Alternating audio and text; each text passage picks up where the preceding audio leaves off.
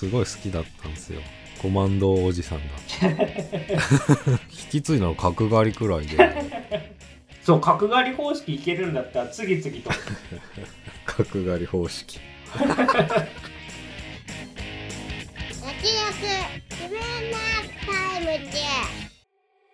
どうも慎太郎です。どうも曽我ですこの番組は映像業界で働く編集マンとアニメ業界に携わる構成作家が映画について話すラジオです。えーさあ始まりましたけども今回もゲームのお話があるそうで。ゲームばっかやってんじゃんっていうことですね まあでもね子供の頃はねでもこんなゲームが出るとは思ってなかったですよね。スイッチの任天堂スイッチのフィットボクシングがいいぞっていう話なんですけど、えー今は2が出てますね、2が出てて僕はそれをやってるんですけど。まああのジョイコン。まあ、手のひらサイズのコントローラーを右左。それぞれ握って、まあ、パンチ出して、まあ、曲に合わせて、まあ、エクササイズしようみたいなやつで。まあまあぬるそうじゃないですか。そうですね一見すると、まあ楽そうなフィットネスみたいなおうちフィットネスみたいな。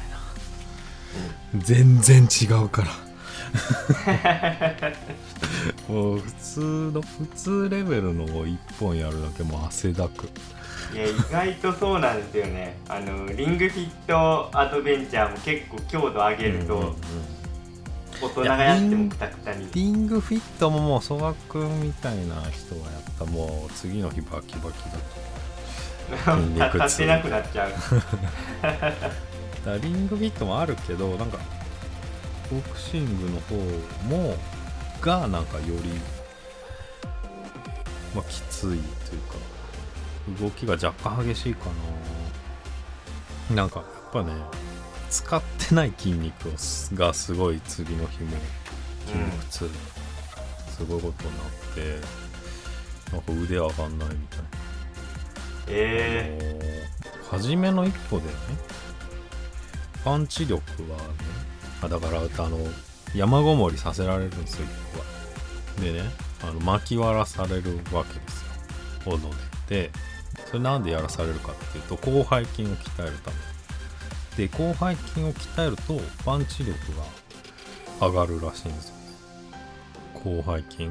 その肩甲骨周りとかの筋肉なんだけどもうそこがバッキバキに痛くなるわけ次の日初めの一歩本当のこと言ってると思ってその瞬間。ー、確かに理にかなってたね修行は、うんいや本当だったんですよね。でジャブストレートもちろんあってフックにアッパー。あとスウェーもあるから意外とそのどんどん上手くなっていく感覚みたいな。えなんかパンなんかフックとかさアッパーってなちゃんと体に予備動作が必要でね。ちゃんと手引かないと出せないわけですよ。ーあと体の回転加えてフックなんかは出すまあ、その時腹筋使えとか言われてまあちゃんとできてるかわかんないけど まあやってると腹筋すら痛くなってくるみたいな。えー、すごいな。そうだから続けていくとなんかその予備動作もなんか最初はぎこちないんだけどなんとなくねなんか上手くなってくから、まあ、そういうのも楽しいっていうとこはやんないとわかんない、まあ、本当にお座敷ボクサーですね あのー、RTA ジャパンっていうのがあるんですけど。ああ。それのリングフィットの奏者の人とかのプレーたまに見たりするんですけどみんなバキバキですからね。体仕上がってんなっていう。だからその人はもう繰り返しやりまくってるから。すごいですよね。いや本当にゲームでフィットネスちゃんと鍛えられるんだなっていう。うん。いやもうこの時期でちょっと暑くて嫌なんだ確かにそうですね、けど、まあ、まだ夏間に合うっていう感じ。で いや消費カロリーも結構すごいと思うんだけどいやすごいでしょうね。うん。だしかも筋肉もちゃんと使ってるからうん、理にかなってるんじゃないかっていう。ゲームなんだけど健康的にそうですね。やってられるちなみにこれねぜこれですね北斗の拳バージョンが実は最新作で。それ知らなかったね。本当に。フィットボクシング北斗の拳お前はもう痩せているっていうのが一応出てるんめっちゃおもろいやん。痩せてんのかいって感じだけどまあでもさこれこれ微妙にミスマッチというかさ北斗の拳好きな人やるのかなっていうフィットボクシング。どうなんでしょうねうんまあわかんないですけどまあそういうのもあります。声優さんがね豪華だったりしますよね確かね。あそれはそうトレーナーが。中村雄一さんとかね。そうそう。男性女性のでそういうところにちょっと嬉しいですね。オタクとして。うんうん。まあ励ましてくれたりする。いや大事ですよね。その要素意外と。俺リングフィット見見ててそう思いましたね。ああそうそう。まあそうリングヒットもそうだしそのまあ続けれる工夫っていうのはやっぱ随所に、まあ、ななんとなく見えてくるから、うんうんうん、まあ、やっぱ本気で作ってるなっていうねよくまあ考えないと思う、あれだけ流行んないだろうからねそこまでやんないと。確かまあさすがって感じです。にはい。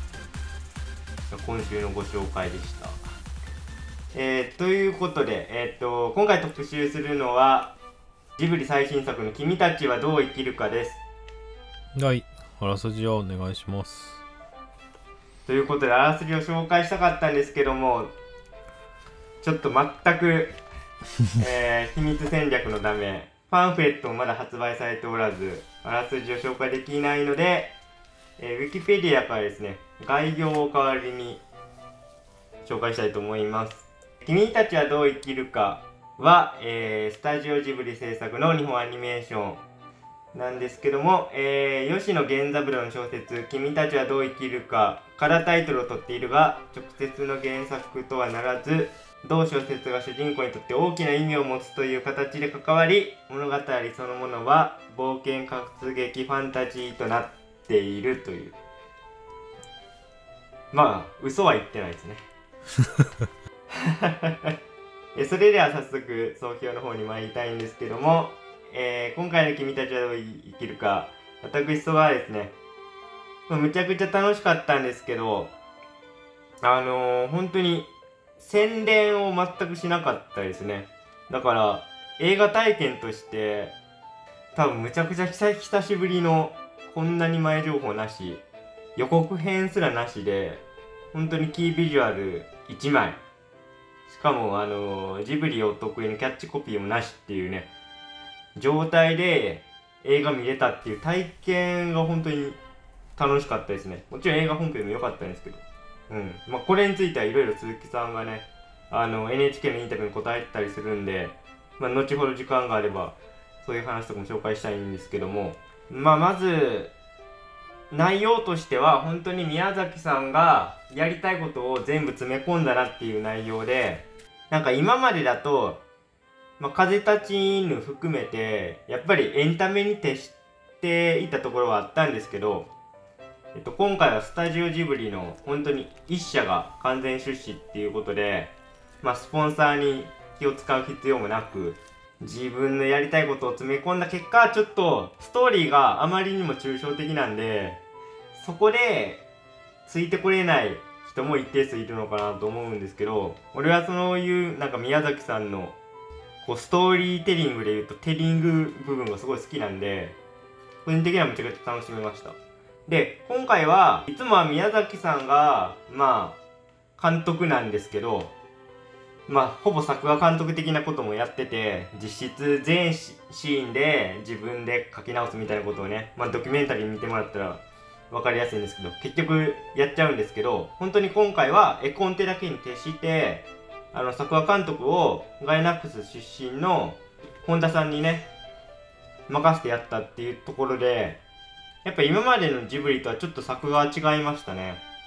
だからそういう意味ではえっと冒頭に火事のシーンが出てくるんですけどちょっとこういうこんな表現はジブリでも見たことないしちょっと他のアニメーションでも見たことないなっていうまずそこのつかみの部分で圧倒されたんですけどアニメーションとしてはでも個人的にはそこがピークであとはあんまりって感じなんですけどうんでもあのシーンが見えただけでもすごい良かったしやっぱなんか宮崎さんは未だに進化してるなっていうのが分かって嬉しかったですね。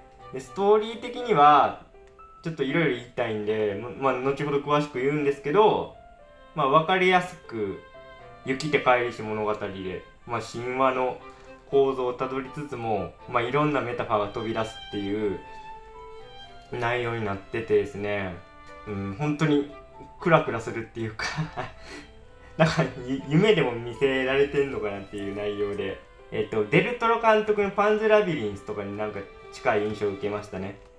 あるいは、まあ、ジブリの中で言うと思い出のマーニーとか、そういう現実世界に居場所のない主人公が幻想の世界に旅立っていって、また成長して現実に帰ってくるっていうストーリーラインで。まあ、そういうところは、うん、楽しかったですけど、ちょっとラストシーンの終わり方が結構唐突なんで、まあ、そこで個人的にはもうちょもうちょっとなんかあっても親切だったのかなと思うんですけどまあでもこの内容だったらこういう着地の仕方がまあ必然なのかなとも思いますしまあいろいろね見終わったと考えてしまったんですけど、まあ、全体的にはすごい楽しみましたしあと鈴木さんが、えーと、ジブリ汗まみれっていうラジオやってるんですけど、まあ、その中でえー、とおっしゃってたんですけどもう自作は用意してるらしいんで まだまだやめへんでっていうところがあって今回から宮崎駿の「ザキ」の字がえっ、ー、と「タツ」の方の先に変わってて心機一転生まれ変わったのかなっていうようなそういう宣言とも取れるようなね本当に作品で個人的には、えー、大満足でございました。えっと、今回の「君たちはどう生きるか」なんですが慎太郎さんはいかがだったでしょうか？うんイメージフォーラムみたいなことだったよね。いや完全にそうですね。ずーっと。ずーっとでさもうびっくりしてね。途中俺もあそうさ初日さもう満帆だったわけですよ。あそうでしたね。うちの劇場でもそうでした、うん、あれはなんなるネタバレが嫌なのか。まあ単純にジブリ人気いや結構ネタバレが嫌あったんじゃないですか。まあまさしく俺はそれで初日行ったんで。そういう人もいる。まあでも年配年配ってほどでもないけど大人も全然いるし。うん幅広かったですね。本当に子供もいたし、まあ、あと日テレはちゃんとジブリね、2週連続くらいで放送してね。ああと、一応ポスターだけは出てるよみたいな。情報は 出して、それが宣伝っていう。いや、本当に思い切りましたね。なんか、一部ではその東京では入ってんだけど、地方はやっぱ、まだまだテレビの影響力が強いからあんま入ってないみたいな意見もありますしね。ただ興行の面で言うと「千と千尋」を追い抜いて、まあ、歴代最高のスタートらしいんで博打には完全に勝ったんじゃないですか。もう鈴木さんの手のひらの上というか。まあまあネット社会というかね、うん、昔はテレビの宣伝の方が良かったから。いやそうなんですよね。まああの NHK のインタビューの中でそのことは詳しく言ってるんですけどその映画の制作委員会方式始めたのは鈴木敏夫さんらしいんで、うん、まあその人がね、まあ、今のなんか宣伝のあり方とかにちょっと違和感を感じて、まあ、今回ね完全シークレットに行ったっていうのを、うん、まあ語ってたんでと思うことがあったんじゃないですかね。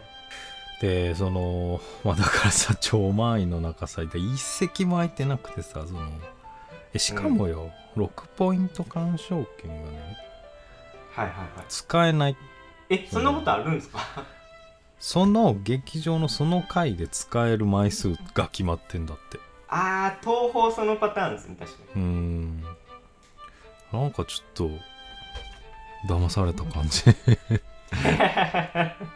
いやまあそれはいいんだけど、ね、それいいんだねそういうシステなんか変だ。だから俺でも初めてかもしあ本当に。れないうん、まあ、ちょうど久々にと思ったけどダメで。まあそれを、うん。いやでもさ iMAX も700円。今 まあいいか。お金はいい。お金はいいっすよ。えでね。えだからねこんなギチギチの中ねみんなこぞってこれを見てるなと思ったら俺中盤でちょっと笑いがこみ上げてきてしまって。てか笑ってしまったらそのこの状況に。これ確かにそはその状んな況自体がシュールうん、です、そうそう状況自体がシュールでいやそんなガン組揃えて見るもんでも っていうことに気がついてしまってもう笑っちゃったんですよね。もちろんさねいいいものっていうかもう上質なアニメーションでね。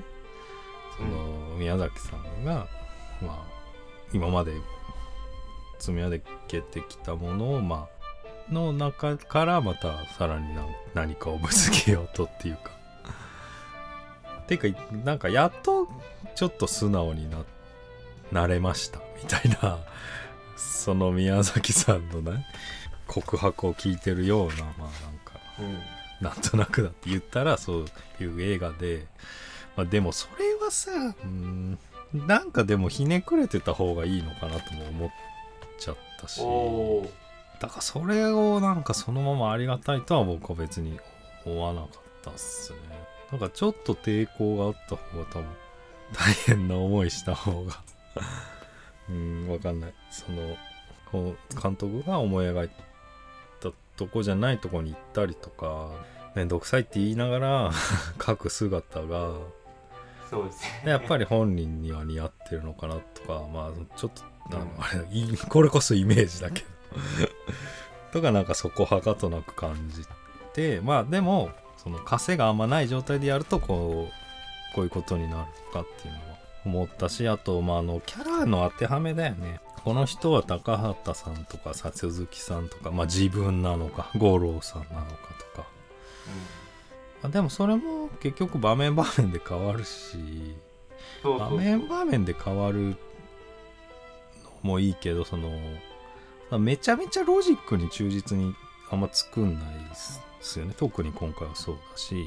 だからねまあなんか今までも俺もまあ意外とそうかなと思っててそのそのシーンに夢中になったら結構そこのボリューム上げ上げた上げちゃったりしたりとかあったような気がしててだからねそので読み解きが俺は一番難しいんだよね ジブリが実は。うん。まあでもはい宮崎駿なのかな。そうですね。高畑さんは本当に理論派だから全部説明できるんですよ、まあ、どっかで気づけばねその、うん。あからさまではないんだけど気づけば全部実は一本通じ取ってたみたいなのがある。でもそれに比べたら宮崎さんは結構、まあ、感覚でやってる部分があるからそうそうそう。だで実際ねその脚本を書かずにもう絵コンテを漫画連載みたいな感じでどんどん書いていくから、書きながら書いちゃったりするんで書きたい絵優先で書いちゃったりするんでまあそういうとこありますよ。だからここの尺が多いってことはこれが一番言いたいことなのかとかそういう考えは全く通用しないからやっぱ読み解きは比較的むずいしまあだから風立ちるはそれで言えばまあまあでもそれも当てはまってるか。まあ分かりにくい。最初はポカンだったけど意味が分かると風立ちるのはすごい俺はめちゃめちゃ傑作だと思ってるからそうですね。うんだからあれくらいの距離感の方がもしかしたらいいのかなとか。うん。まあ今回とも似てるけどね作り方っていうか原作がちょっとあってみたいな。だから「風立ちぬ」の本当にラストのあの今まの国みたいなところが全編うんうん見せられた感うんじずっとあっちみたいな。堀越二郎とカポローニさんがこう対話するシーンがずっと続くみたいな。うんうんここどこってやつね。あれくらいが俺はまあちょっとやっぱ皮膚感覚があのあった方が僕は好きなんでっていうのは思いましたね。ちょっとまあそれを裏付けるような話じゃないですけど「あのー君たちはどう生きるかの」その原作者のね、えっと吉野源三郎のお孫さんがブログ更新してて。時代は進んだな。初号支社かなんかにこうまあ関係者として呼ばれたんですね、それが終わった後に宮崎さんこう出てきてい言ったのが、まあ、皆さんあの何を見せられてるのかわからなかったことでしょう。私も全く同じ気持ちですみたいな。だから本人もこう何を書いてるのか分からなかったところがあるっていうのは、まあ、まさに象徴的だなっていう。本当にそれの先輩に言う通りのことそれのソース孫なんだ。あそうですね。お孫さんでしたね今回ちょっとパンフレットが全くないんで何を手がかりに話していこうかって思った時にもう仕方ないんで風立ちぬのパンフレット読んでたんですよね。あでも俺もね YouTube で昔のドキュメンタリー見てて。ああそうですよ。もう過去作に行くしかない。あの不法届いたんかっていうぐらいめっちゃ振り返った。いやでもそういう内容なんで、まあ内容ではある。いやうんだからこそマジ生きててよかったなってまないや本当にそうですよね。作ってくれたことが本当に嬉しいし、うん。もうねできないんじゃないかっていうね年齢的に。やっぱ実写の監督さんだったら全然リドリー・スコットと同じぐらいなんで、まあ、全然できる人いるかもしれないですけども手作業ですからねアニメは。本当に体力的なところとかね視力の衰えとかありますからでそれでですね「風立ちぬ」パンフレットの最後の方にですね鈴木さんが「日本人と戦争」っていう文章を書いててその中で、えー戦闘機が大好きで戦争が大嫌い。宮崎駿は矛盾の人である。人間への絶望と信頼。その狭間で宮さんは生きてきた。ではなぜ彼はそうなったのか。っていう書き出しなんです。もうこれの答え合わせですよ。これ完全に今回私小説というか自伝。でね戦闘戦争が嫌いやけど戦闘機好きっていうところも出てくるしあだからこれの答えをくれたのかなっていうような感じで見てましたね今回。うん。だから反戦でありつつ飛行機の描写がもう誰よりもこのね。戦闘病をアニメで初めて書いたのは宮崎さん。だからその切り口さでもさ町山さんだよね、うん。それ敏夫さん？絶対聞いたと思うよ。宮崎駿論がさずっとそばにいるのにその切り口はずっとなかったわけでさ。ちなみに敏夫さんのラジオってまだアシスタント八木さんがやってうーん多分やアシスタントっていうかまあナレーションみたいな感じですね。る昔は2人で喋ってたんだっけ？ナレーションか。いやなんかね昔は結構確かにそう言われたら、ね。出てきてて喋ってたんですけど今ナレーションぐらいしかやってない。ああじゃあちょっと変わったかなまあ昔めっちゃ前だしれないずっとやってんの？すごいね。そうですね。あのあの番組も長いですね。ジブリ汗まみれも。全然関係ないつながりだけどさ。林道くん、知ってる？えわかんないかもしれない孫鈴木敏夫さんの、あ鈴木さんの？うん。えで知らなかったさあの、ですはい。会社の人が同じ小学校子供入ってて。ー、えー、林道くん。林道くんまあでも高高学年ぐらいなんだけどなんかお母さんと知り合いえー、なんか娘さんはたまにラジオ出てで、きたりしそうそうなんますかブログ書いたり。そうそうオンラインサロンやってたりすちょっと有名人みたいるまあそんな鈴木さんなんですけど俺あのまあちょっとラジオ聞きすぎてるんであれですけどなんかね昔言うてたんですよね。新作に自分をモデルにしたようなキャラがなんか出るっぽいんだよねみたいな嫌そうに言ってたんですよね。それめっちゃネタバレじ映画こう見てる時にいやもうアオサギ出てきた瞬間にあーって思っちゃいましたね。中身おじさんだし。あこれは鈴木さんなんだろうなと思って。でねまあもちろん主人公は宮崎さんだなと思って見てたんですけど。うんどうなんですかね。ちょっとジブリ視観で見るのももう良くないんかな。もう語り尽くされてるしな。ゃ ん難しいけどでもそれを取り除いた時に 別に何にもないっていうまあね、そうなんですよね。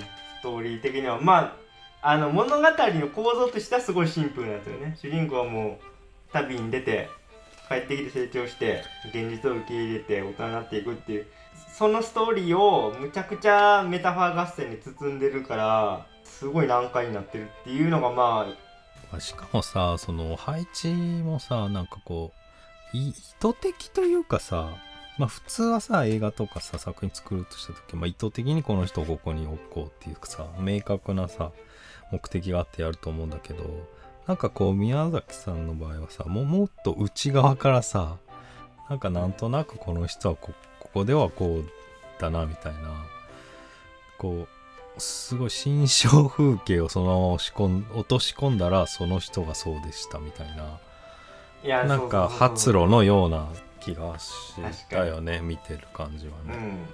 だってそこまでさ自分のあのだからで自分のさイメージの世界にさそんなまあまあ高畑さんだったりまあもちろん大先輩で尊敬もしてるしまあただの友達じゃないってのは分かるんだけどもっとまあ反対の言い方すると異物なわけだからさ。だから出たり消えたりすると思うんだよね。そのそこが高畑さんだったりそうじゃなかったり。まあでも主人公が宮崎さんっていうのは間違いないですよね。まあ、あの設定的に言っても。まあもともとねお父さんが飛行機作ってたわけで。でまあ実際は宇都宮ですけどね。疎開先は。あの今回の舞台は神奈川になってましたけど。まあ最後だけ、うん五郎さんになるかな。大叔父が早尾でああいやどうなんですかね、そのなんかその宮崎さんがその、まあ、自分自身も何作ってたかわわかんないって言ってたように明確にこれはこれってない気がしますよね。なんか、ま、混じってるというか。うんうん気しますね。だから王子も俺は宮崎さんだと思うんですけどなんか高畑さんに当てはめてる人もいたりね。あそうそう。いやだからさっき俺が言った話はそれ高畑さんでありそれが消える瞬間もあるよねって話で、うん。まあ、それに接続して最後はなんか自分の息子への思いだったのかな。まあ一瞬だけど。だから王子が自分になりまた成り変わってた瞬間は確実にあったなっていう話。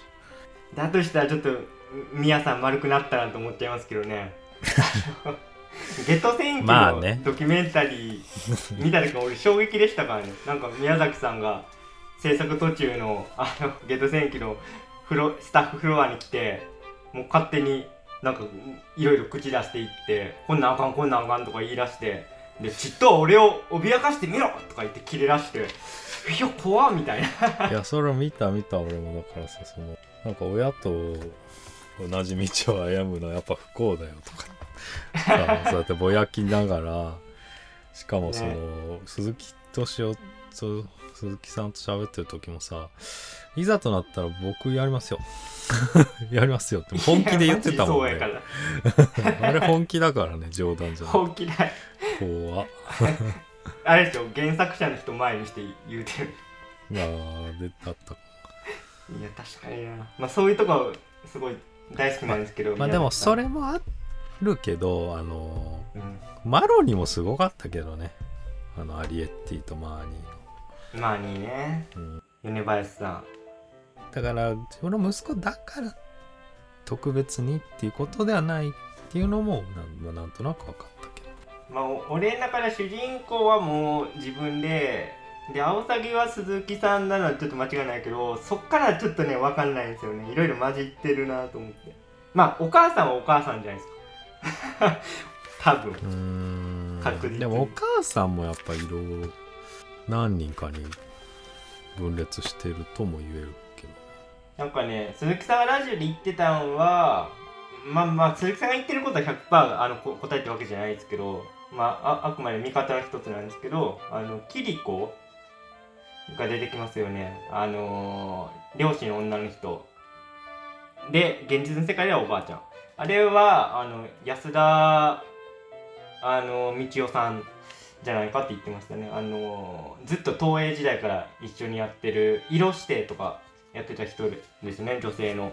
で俺も見見てあ安田さんっぽいなと思ったのはその主人公とアオサギはちょっと途中喧嘩してるんだけど2人をこうなだめて仲良くやんなさいよみたいなこと言うんですよね。あこれなんか安田さんっぽいなとちょっと思いましたね。とか結構高畑さんっぽいなとも思ってその魚のさばき方とかこう教えてくれるじゃないですか。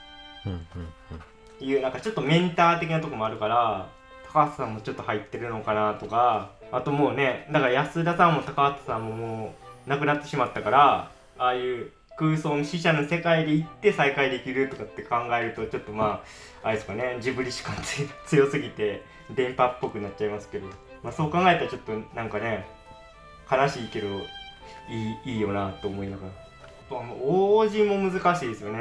俺最初はもうずっと宮崎さんだなと思ってたんだけどなんか高畑三節の人もいるんですよね。いるんですよねっていうかまあ複合的なのはまあもうすでにね。前述した通りなので、積み木が出てきますけどあれが13個っていうのは、まあ、結構散々言っててみんなでもちゃんと説明してないなと思うのはあのスタジオジブリの作品とか宮崎さんの監督作品で考えたら13にならないんですよね。で俺数え直してたんですけどあの宮崎駿作品っていう視点でカリオストロの城から見ていくとあの、オン・ユア・マークっていうですね、チャゲアスカの MV を宮崎さん撮ってるんですけど、うんそれ入れたらちょうど13になりましたね。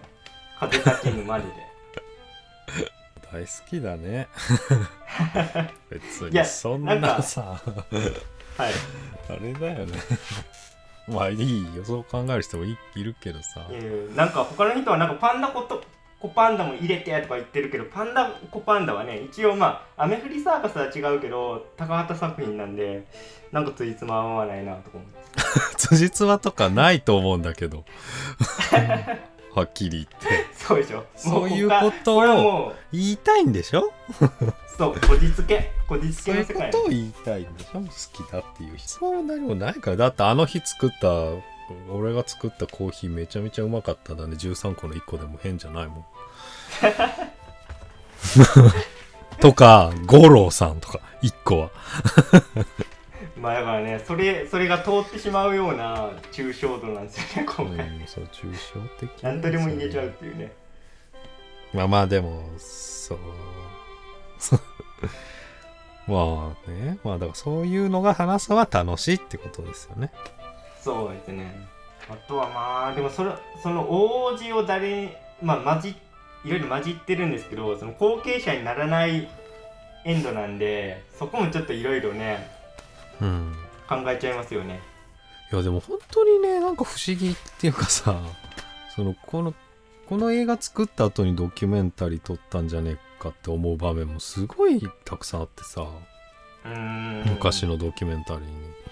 でそれこそさ後継者を育てるっていうのはなんかなんだったっけなまあ無理かそういうことはできないみたいなこと言ってて結局育ててるって言って自分のやりたいことをさせてもう食っちゃってるっていう宮崎さん自身が言ってて。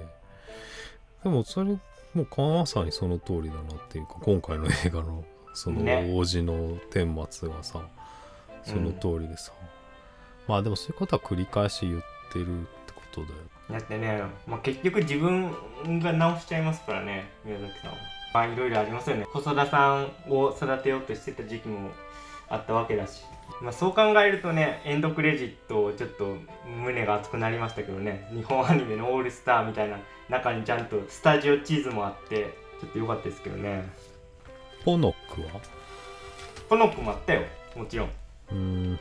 すごかったですよ。UFO テーブルとかねもうあらあらゆる会社が入ってます。辺は入っててもうなんか「君たちはどう生きるか」概要でもちょっと読みましたけど全く関係ないと言いつつ俺結構関係あったなと思ったんですけどね、まあ、直接的な原作ではもちろんないんですけど主人公がまあ途中読みますよね。お母さんから送られた「君たちはどう生きるか」読んででそっから結構キャラが変わるっていうか能動的に動くようになっていく。今今までは結構お父さんの言いなりとかで流されるままこうやってきたんだけどあの本を読むことによってなんか自分主体に動くようになってどんどん塔の方に行ったりとかするから、まあ、割とキーアイテムとして機能してるなと思ってみると、まあ、ちょっとねまた深い見方ができるのかなと思いましたけど。で実際泣いてましたしね。あのあの場面具体的にどこなのかちょっと忘れちゃいましたけど俺も結構読んだの前なんで。でキャラクターの関係的にも「君たちはどう生きるか」小説の方は、まあ、主人公のコペル君っていう少年がいてメンター役のおじさんっていうのが出てきてまあ無職なんですけど そのおじさん出てきてその2人の関係性って今回の主人公とまあ王子にちょっとかぶるのかなと思って。とこれもねラジオで鈴木さんが言ってましたけどみやさんがある日こう児童文学書をね持ってきてちょっとなんかこれを読んでほしい。でこれを元にするんだけど原作っていうことじゃなくて話はオリジナルやりたいって言って持ってきたのは失われた者たちの話っていうね。えっと設定はまんまそれなんですよ今回。ただストーリーは宮崎さんの詩小説にしてるからそこで結構混乱が起きてるなっていうところありますね。本当に側だけ借りてるっていうかそのお父さんが再婚してママ母ができてみたいな。でその母方の方の実家に行って暮らすことになるみたいなところはその小説から児童文学から取ってるんですよね。なんで後半だってもう関係なくなってきますもんね。どんどんその精神世界の方に行ってその最初にあった設定とかあんま関係ない。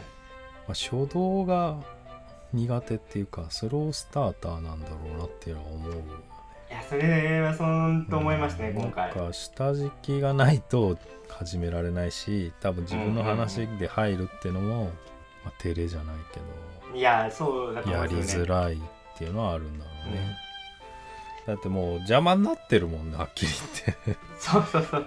もう本当に総論の部分で、まあ、慎太郎さんが言ってましたけど、まあ、結構素直になったところはすごいあると思ってて今までと比べたら。それでも。あの宮崎さんのことをえっ、と庵野監督はねパンツ脱いでないみたいなことで一時期言うてましたけどそれで言うと今回はパンツ脱いでるでしょ。ここまでいくと。さすがに。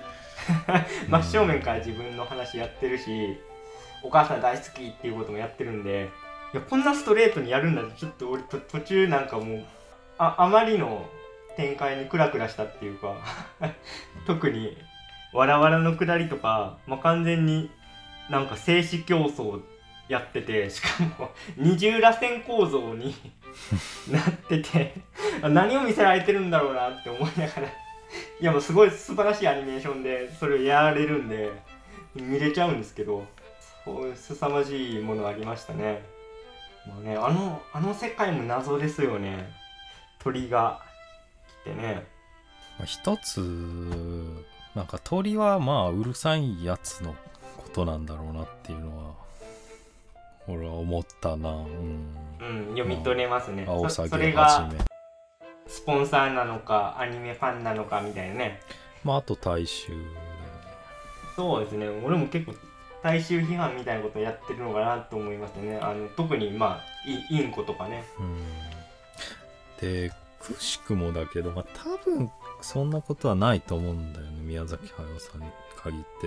うん。これツイッターかなっても途中で思ったんだよね。ああ本当だ。うえずってるもん構ね合致するよね。でもその感覚を宮崎さんがツイッターにどっぷりハマってっていうのはやってないと思うから。いやだからやっぱ天才特有のまあそう偶無意識然に時代を反映してしまう。のはあるかもしれないよね。あるかもしれないですね。そう考えたらいろいろ面白いですね。うん。まあかツイッターが時代を反映してるのか。まあその3社あー3組がねまあ確かに。面白いよね。うん、特にねやっぱインコ大王とその手下たちはもう完全に軍国主義っぽいもんね。うんうん。それはまたなんかまた違うものを。うん違う角度からうんうん問題を描写しているって感じしますけど。いやツイッターは確かにその発想なかったな。うん、まあやってないよね。だって iPad をさ出たと G 行為だって言った人なんだからさ。そうそう。絶対やってないよね。どこが G 行為なんだよ。触る仕草が。いやでもその感性すごいですよね。まあでも今思うと、まあ、それだけそれは新しいものだったんだなとも思うし、うんうんうん。そうです。まあ、その反応も面白いし。あの世界もなんか下の方ではまあわらわらがね天に登って生まれ変わるみたいなことやってるけど同時におペリカンとかがいて襲ってくるっていうそうですね。しかもどうやらペリカンはその王子が連れてきたものであってもともとの場所に帰りたいみたいなねうん。ことも言ってたりするしなんかすごい面白いですよねそういうところの設定が、あのなんか死んでいったペリカンの人俺すごい良かったなあこんな背景があるんだみたいなで結局最終的にはそのペリカンもね現実の世界に変えていけるんで全然考えてないようで実はむっちゃ考えられてるやつやなと思って見てましたけどまあでもそれが急に出てくるあたりがもうさそうそのそれ書こうっていうさ、うんまあ、思いつきに似たような。だから、はいはいはい、まあ今今まであったけど命の循環みたいなにも入ってるけど、まあ、それだけじゃない。なんか実際三鷹市かどっかがあのインコの大量発生で今問題になってるらしいですね。えー、だからなんかそういうとこも入れたんかなとかっていうのはまあここじつけレベルですけどマジでまあでもそう思うとあの世界って鳥と本当に人間は姫様と王子とあと、まあ、キリコさんしかいないから、まあ、いびつな構成ではありますよかなり。まああれかなんか魚取りに来てた人たちもいるかあとはまあこれもちょっと俺の操作大体ジブリ汗まみれなんでまたその話になっちゃうんですけど。まあでもそういうのは逆にあんまないから。それはそれで。あ本当ですか。あの幽霊島江戸川乱歩の幽霊島を最近ハマってるみたいなこと言ってて。ままさかそれがあの塔のデザインにつながってくるとはちょっと思わなかったですけど、まあ、まんま幽霊っぽいデザインで。俺見見た時にあこっから来てんだと思ってちょっと答え合わせできて嬉しかったですね。うん。鈴木さんが宮崎さんにあの2本の映画を見せたみたいな制作中にそれがフェリーニの「ハッカ2分の1」と「魂のジュリエッタで」まあ、まさにジブリ主観で見たらそういうような話ですよね。あの塔がジブリでみたいなことですけど、まあ、フェリーニも本当に映画制作中の自分の心境っていうのをそのまま作品に撮っちゃうっていうところでいけば、まあ、それを見た宮崎さんが「お俺と同じこと考えてるやつがいたんだ」みたいなこと言ってたらしいか まあそういう要素もあるのかなと。まあ俺は大体楽しめたんですけどちょっとうーんケチをつけたいところ一箇所ありましてまあこれ人によると思うんですけど食事シーン全然うまそうじゃなくなかったですか今回。実際あのお屋敷パートの時に、まあ、主人公美味しくないって言っているしうんあとみんな結構絶賛してるあのジャムパンも俺ちょっとなんかうまそうに見えなかったんですけどね。慎太郎さんどうでした？ジャムパン。ジャムパン？まあそんなもんかなぐらいだけ いやあんま印象に残どんない。まあまあ今までと比べればね。うん。なんかそういう意味でもなんか過剰なサービスシーンは本当にないんだなと今作。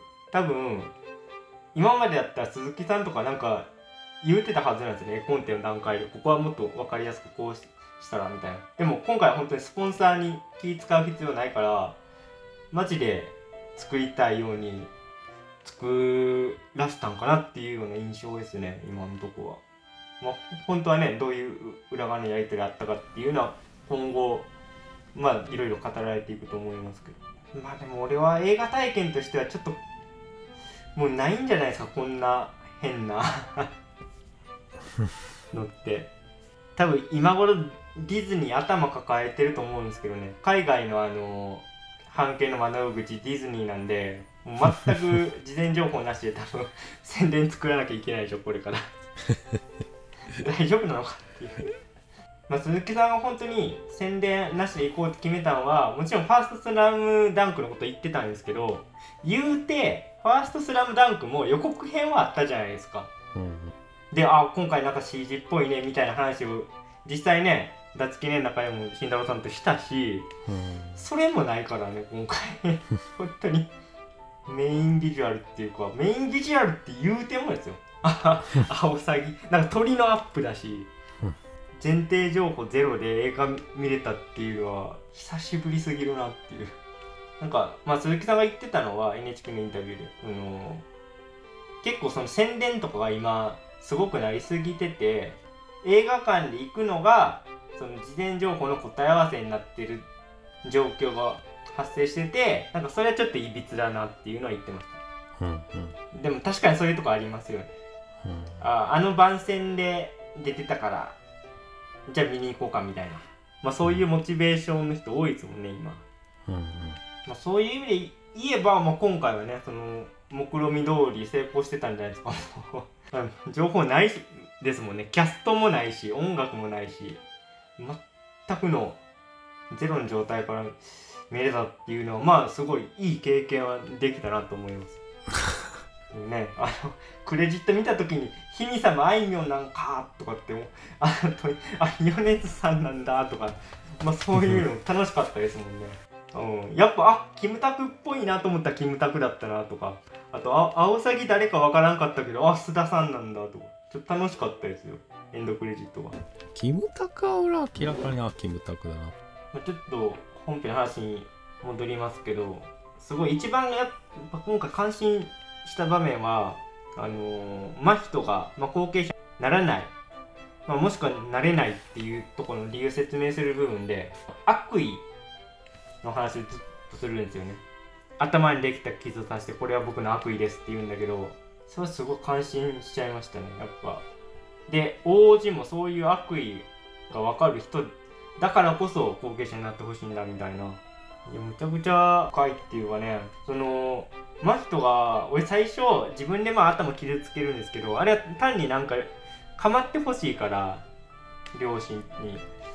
構ってほしいからやってるのかなとかって。まあ思ったんだけど、まあ、そこが本当に重要な要素になってて最後まで。で逆に王子はそういう悪意のない本当に善意100%の意志でねまた新しい世界をま人に作らせようとするんだけど、まあ、それを拒否するところとかもまあやっぱ宮崎さん単なるその理理想主義者じゃないなっていうかそういうとこ出てますよね。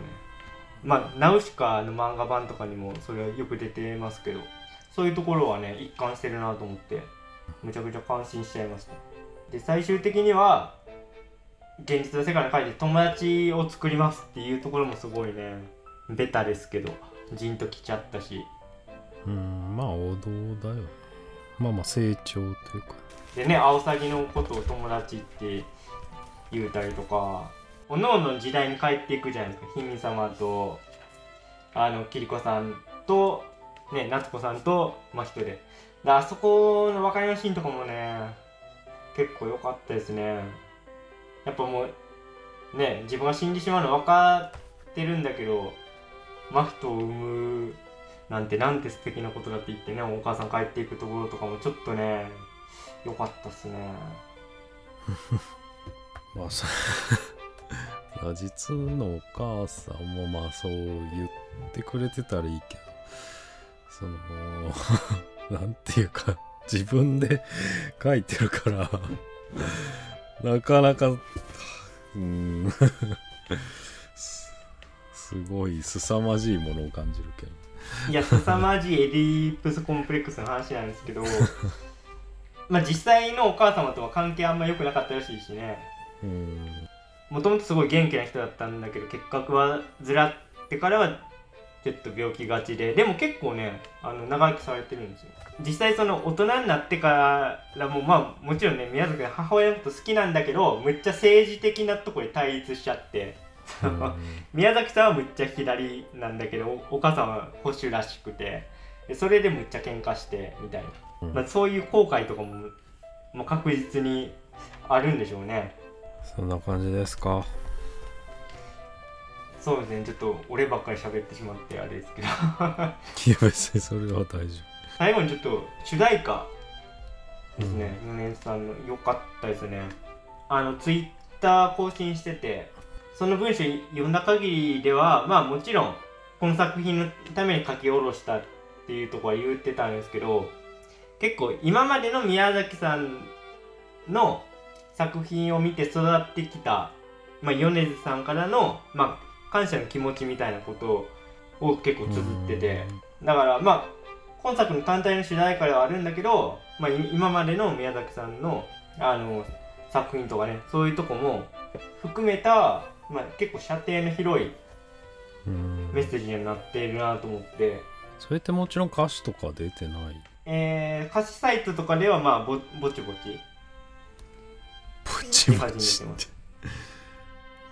出てないとこは遅い。あのー、なんか公開初日ね俺もあどんなこと歌詞にしたんだろうって思って検索してたんですけど、うん。結構間違いとかあってうん。日に日に精度が上がってるって感じですね。もうじゃあ人力でみんな載せてたのまあ初期の頃完全人力でしたよ。な歌詞サイトによってちょっと微妙に歌詞が違うんだもんな、まあ、今は多分だいぶ精度上がってるんでもう最終項ぐらい来てると思いますけど、まあ、だからタイトルを地球儀にしてるのとかは、まあ、まさになんかね宮崎さんが、うん、自分の世界をこう想像しててそれを回してるみたいなイメージなのかなとかって思っちゃったし。まあちょっと米津さん問題ですね。今問題になってるんですか？いや 俺シン・ウルトラマンの時もちょっと話しあ話してないかな。見たんだけどそのツイッターで、はいはい。もう、まあ、チェーンソーマンにしろさシン・ウルトラマンにしろもう米津玄師ばっかりだと。でしかももう、はいはいはい。精度の高い米津米津見解がもうそこには落とし込まれてるからもうなんかそれが最終の答えになって、それが蓋をするみたいなのが嫌だみたいな人がいて。てあもうやっぱ今思っても鋭いこと言ってんなって思うね。あまあそれは確かにあるんですけどでも今回の地球儀に関して言えばこの作品の米津さんの批評的な視点っていうよりはなんか宮崎駿論みたいなことにはまあ確かになってますかね だったらもっと怒られんじゃないの？宮崎駿になってたらそれこそ怒られちゃうよ。あマジで？じあと射程が広いんだもんだって。いやだってもう完全にそういう歌詞になっちゃってますからね。だってそれこそさもう全部のさ作品をまとめて宮崎駿論作詞に落とし込めましたって言ったらもうそれこそでしょ。怒られちゃうかじゃまあそういう人もいるよっていうしあはいそれいうとこそういう感覚ってのは無視するわけにはいかない。うん。そういうのも大事だなって俺は思う。別にその歌がダメだってことは全くないけど、まあ、それこそ宮崎さん的な反骨精神なんじゃない？うーん確かまあでもそれを読み解いていくのも面白そう。にうん。まあでも俺歌詞読んだ限りはもう宮崎さんへのなんかエール？もうこれからも作ってくださいよみたいなのもまあ入ってるのかなと思いますけどね。一ファンとして。風とか入ってんじゃん。全然入ってますよ。もうもうだ最後がね本当にもうファン目線というか手が触れ合う喜びも手放した悲しみも飽き足らず描いていく地球儀を回すようにもうどんどん撮ってくださいよって感じですよね。まあでも米津さんも大変ですよね。仕事したら下で。言われちゃうんだもんな。まあいやそれもあるし対策のために曲書いて。るそれも大変だよ。なんかある種批評家みたいなさとうん確かにね。面白いよね。いや俺米津さんもあいみょんもその鈴木さんのラジオにゲストに出てたから俺どっちかかなと思ってたんですよね。ああいやまさか両方使ってくるとは思わなかった。って変だよね。そんなとこにヒントが。いや米津さんだったらあの打ち上げ花火方式でデュエットもあるのかなとか一瞬思ったけどまさかねあいみょん声優起用はもう予測できなかったですね。あれちょっと鈴木さんやってんなって感じでしたけど。まあわわかんないですけど宮崎さんのあのオオファーだっていう話ですけどね。あの米津さんは。パプリカ聞いて気に入ったみたいな。まあまあでも蓋を開けてみればあまあやりがちっていうか、まあ、今までのを振り返ればあるだろうなって感じはあるまあけど、確かに。あでもそれがラジオで実はヒントになってたってところは面白い、うん。僕あれ行きたいんですよね金曜ロードショートジブリ展。今やってますよねうん。天王ザイルで。結構12週2週23週間はもう埋まってますね。いや埋まってますよね。俺もうんチケット買いたかったんですけどね。時間制だから、9月24までは一応東京でやってると。うん。まあこれまたねあまあ映画効果もあるからかな埋まってるのはね。これもう取っとかないとねまた埋まりそうで。そうですね。宮崎さん次回作も話進めてるって話でしたけどどういう形になるんですかね。なんかあのあのパターンあるなと思って。ジブリ美術館限定みたいな感じも昔あったじゃないですか。毛虫のやつとか。それみたいな感じでなんかジブリパーク限定みたいな感じもワンチャン来ちゃうのかなとか。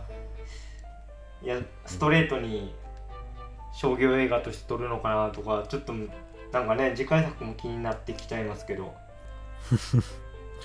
まあ敏夫さんのリップサービスの可能性もある。け マジで。どまあでも書かないんだったらね、だいぶ楽にはなりますよね制作が。うん。まあ、メンタルは別だけど。まあそうですね。いやそうなってくるとやっぱ NHK 密着してるはずですから早くドキュメンタリーが見たいなという。